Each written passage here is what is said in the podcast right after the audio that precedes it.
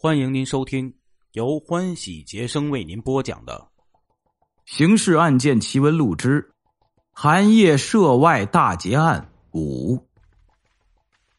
案情分析会结束后，组长马朝汉随即宣布人员分工，立刻进行调查。这次调查从二月十四日午后开始，一直进行了三十多个小时。二月十五日晚。专案组全体刑警回到驻地，对调查情况进行汇总。先说赃物布控，当时因为刑案频发，市局治安部门已经联合全市各分局派出所，组建了一个赃物布控网。全市无论哪个区，只要发生侵财性质的刑案，任何一个派出所都可以直接跟市局电话总机联系，请求启动布控程序。市局电话总机房有专门的话务员担负此项工作，接到布控要求后，立即给各分局派出所拨打电话通报，然后派出所民警就通过电话或者直接前往本管段内的相关店铺落实布控。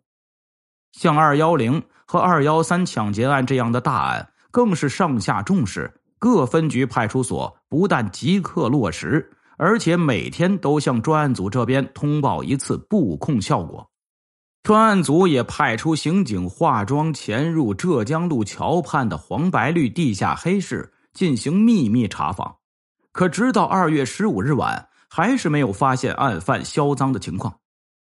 再说对二月十三日本格森夫妇乘坐出租车情况进行的调查，这活儿由刑警金运旺、老何负责，两人原以为。这件事颇有些难度，因为当时出租车是不给乘客开发票的，通常乘客也不会留意车牌照什么的，因此担心本格森夫妇无法提供线索。哪知过去一说，本格森马上在一张白纸上写下了出租车司机的姓名、公司以及电话号码。本格森向刑警解释，这个名叫林宇的司机。在祥生汽车公司工作，早在七八年前就已经跟他相识。他平时需要叫车时，都是打电话叫林宇的车。刑警于是就去祥生公司调查。祥生汽车公司是当时上海最大的一家出租车公司。本案发生时，祥生公司尚是私营企业，但已经有了工会。当下。金运旺老何便去找了公司工会负责人秦阿四，机修工出身的秦阿四是中共党员，属于政治可靠的老工人。他听刑警说明了来以后，笑着说：“你们找我正合适。为什么呢？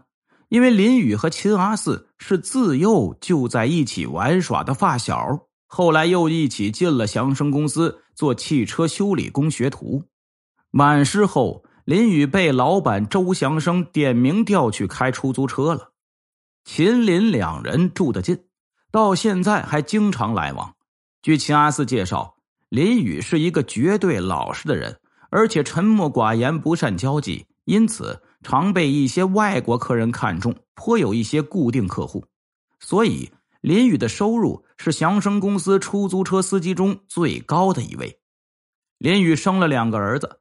老婆是浦东杨京镇上的一个资本家的女儿，老丈人还时不时给他们送钱送物，两口子的经济条件相当不错。刑警听了上述介绍，干脆直截了当请教秦阿四：林宇是否会卷入抢劫案件？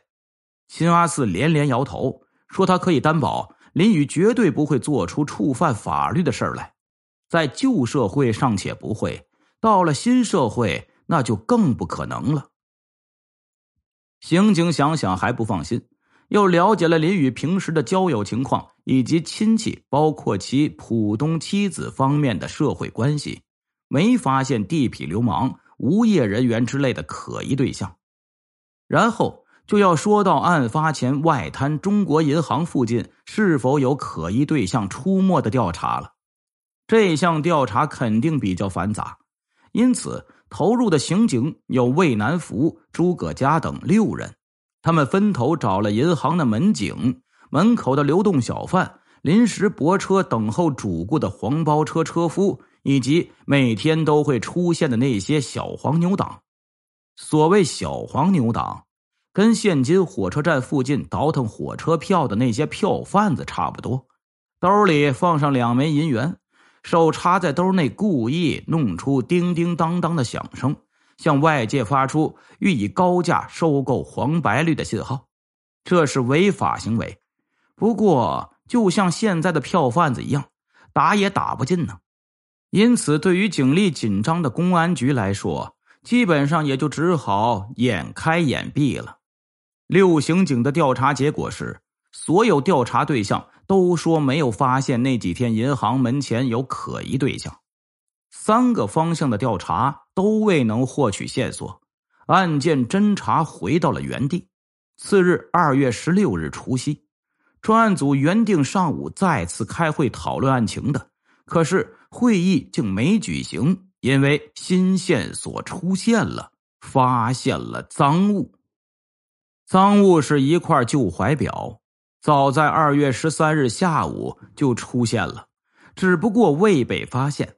那么前面说过的警方已经建立起来的布控全市各区的那张庞大的布控网，怎么没有发挥作用呢？因为赃物出现的地方并非旧货行，而是中央商场的一个修理钟表、打火机、眼镜等日用品的小店中央商场位于黄浦区南京东路沙市路一带，最初的核心位置在一条名唤“中央弄”的小弄堂里，一直到抗战爆发时，也不过寥寥数家卖杂货的摊位。到二战结束。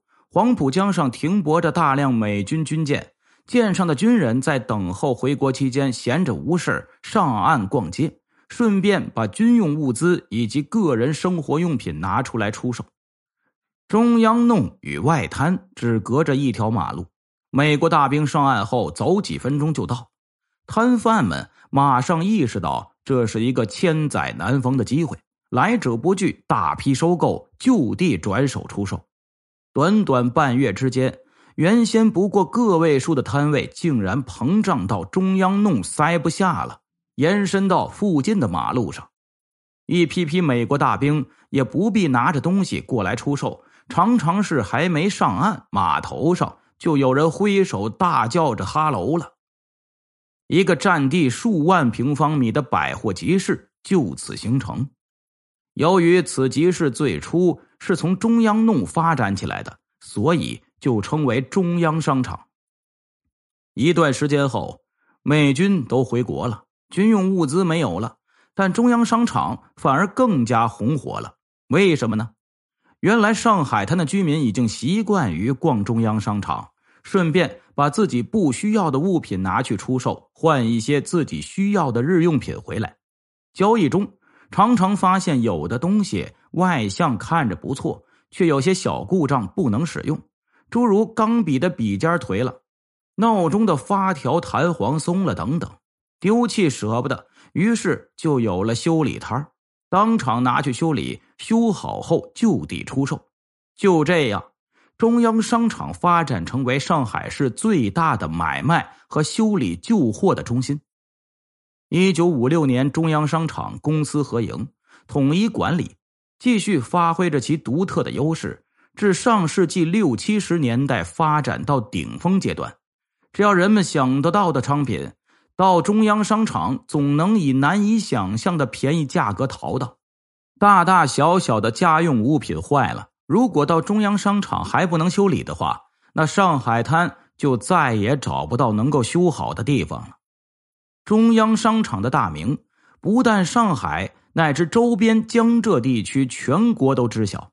当时外地赴沪的出差人员都会到中央商场一游，空手而来，满载而回，就像如今的浙江义乌小商品市场一样。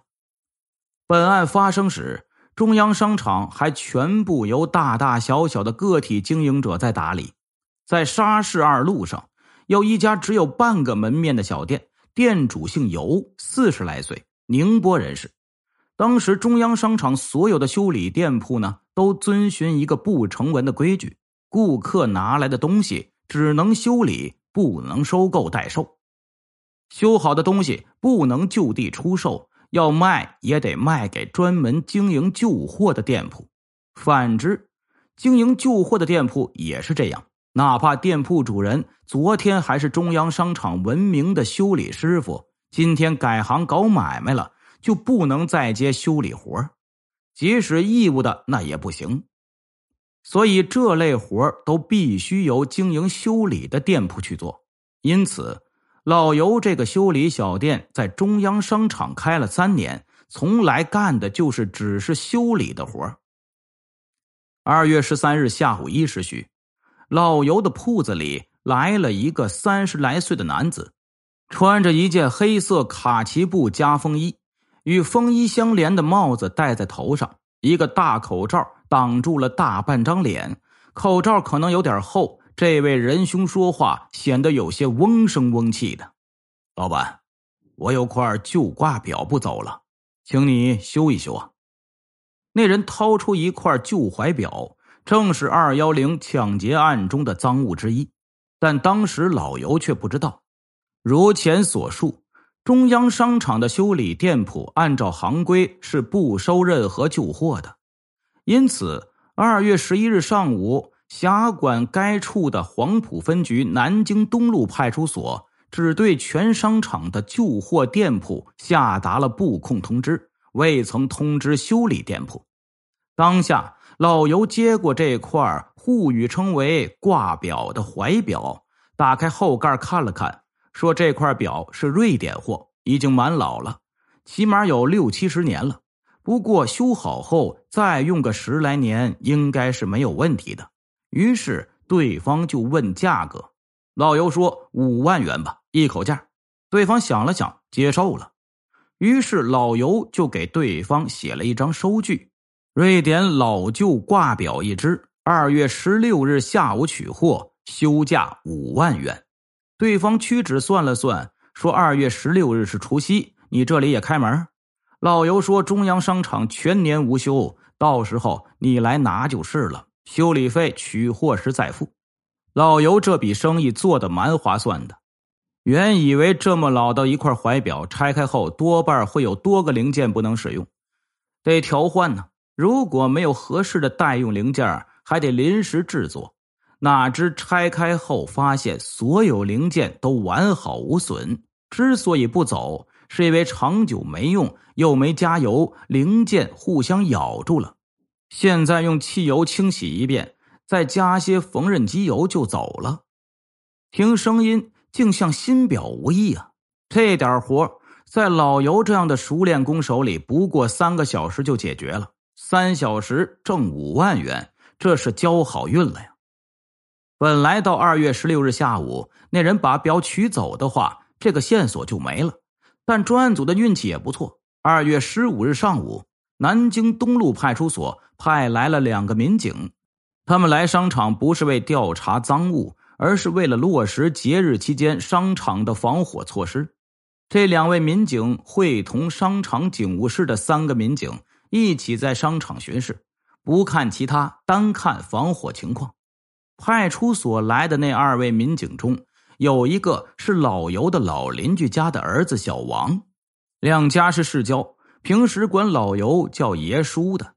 小王每次来中央商场，都要顺便看看老尤。老尤的铺子正好在拐角上，处于民警巡逻的中间位置，所以就坐一坐，抽支烟，聊上几句。这天也是这样，小王几人经过老尤的铺子时，大家就驻步，人多没法坐，就在门口站着抽烟说话。这时，一个主顾前来取修好的怀表，付过修理费后，老尤给他取表。这人在铺子门口站着，看着老尤从抽斗里一块块寻找他那块怀表，可能性子急，也可能天生有些翘舌。老尤每拿一块就嚷嚷。说不是他的，老尤拿到那块赃物表时，他说就是这块。老尤说不是，你那块是瑞士表，这块是瑞典货。言者无心，听者有意啊。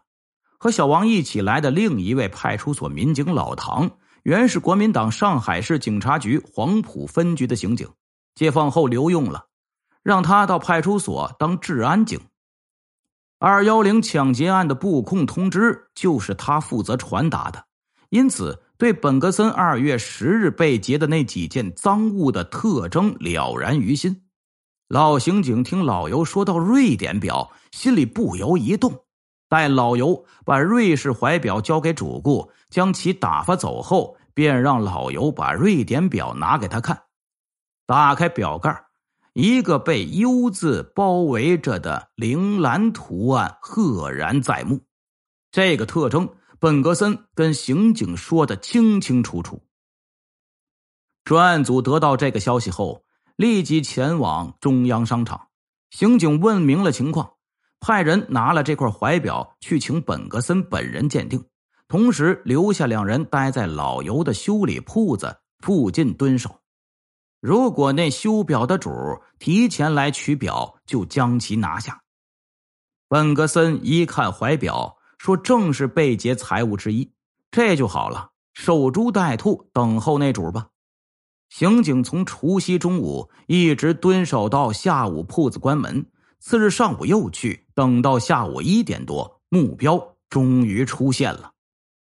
老尤按照刑警事先的关照，收钱给表。那主把怀表放进口袋，刚要离开时，已经被刑警一左一右夹在中间，铐上了铐子。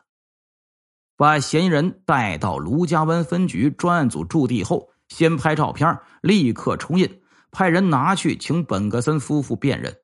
另外，指派四名刑警前往嫌疑人的住所搜查。嫌疑人姓单，名菊福，上海本地人士，三十二岁，住提篮桥区明善坊二十九号。单菊福以前的职业是开旧货店铺，专门收购旧衣服，分门别类整理后出售，从中赚取差价。他这门职业还是祖传的。其旧货铺早在前清光绪年间，其爷爷手里就已开张，两代人传下来，没有发展，也没有衰败。由单菊福惨淡经营。其实啊，抗战胜利后，大量洋货充斥上海市场时，他本可以抓住机会，可是单菊福对此竟然不感兴趣，而是成了一名一贯道的狂热信徒。幸好。这人天资有限，基本上属于干啥败啥。人家一贯道没看中他，所以几年混下来呢，还是最低档次的普通信徒。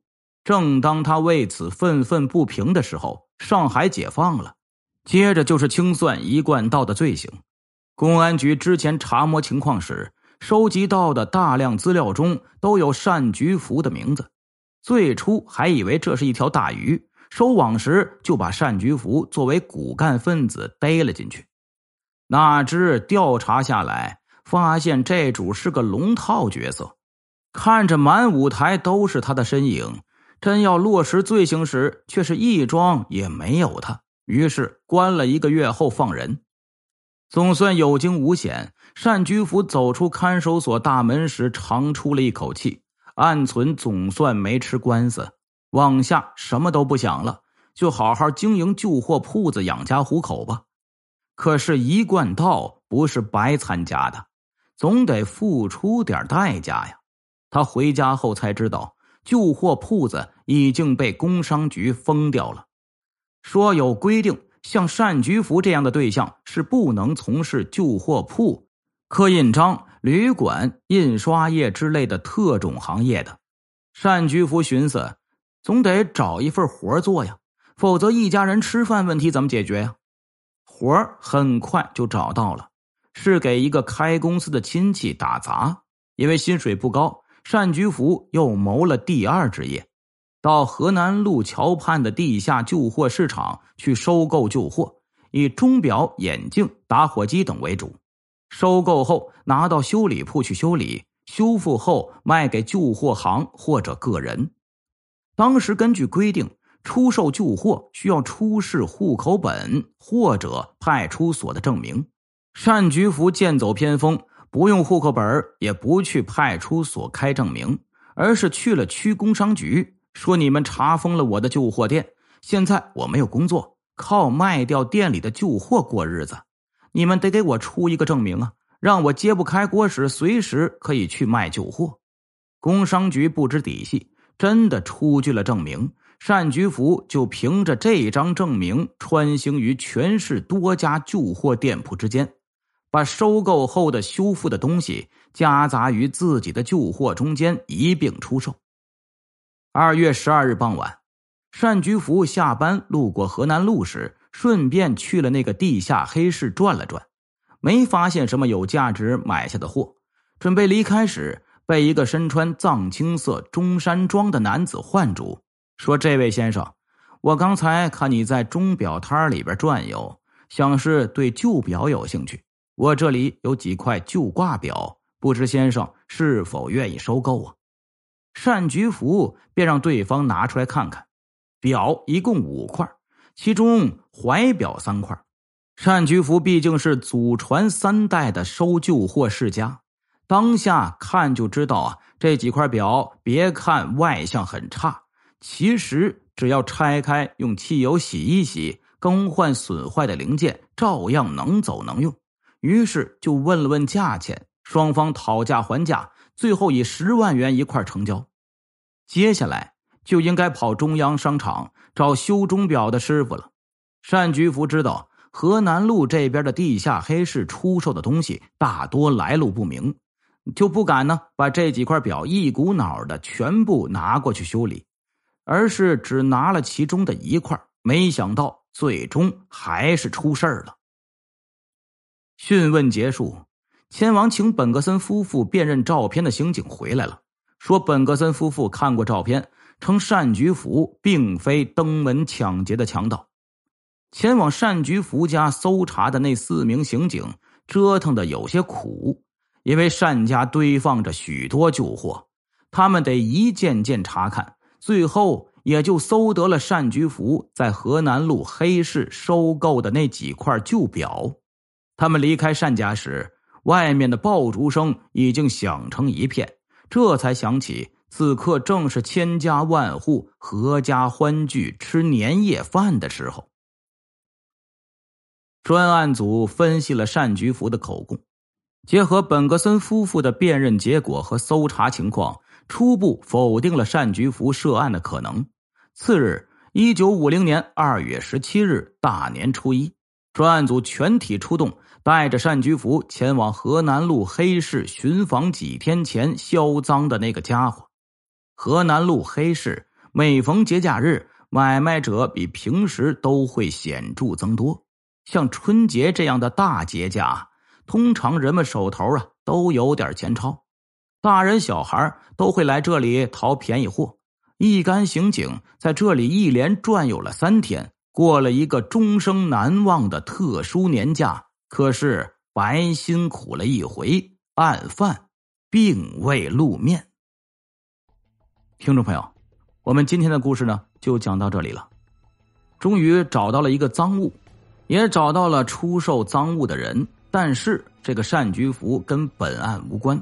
他也是买的赃物，啊，然后呢，刑警们就到这个，呃，黑市去蹲这个人，但是能不能蹲得到呢？请大家明天继续收听。如果各位希望联系杰生啊，可以加杰生的微信，微信号是“欢喜杰生”的全拼，“欢喜杰生”的全拼。如果大家方便呢，也可以来到我们的声音介绍页里点一点小红车，来选购一下杰生为大家甄选的好吃的好喝的好用的好使的，非常的便宜。感谢各位的支持与帮助，同时感谢您的收听。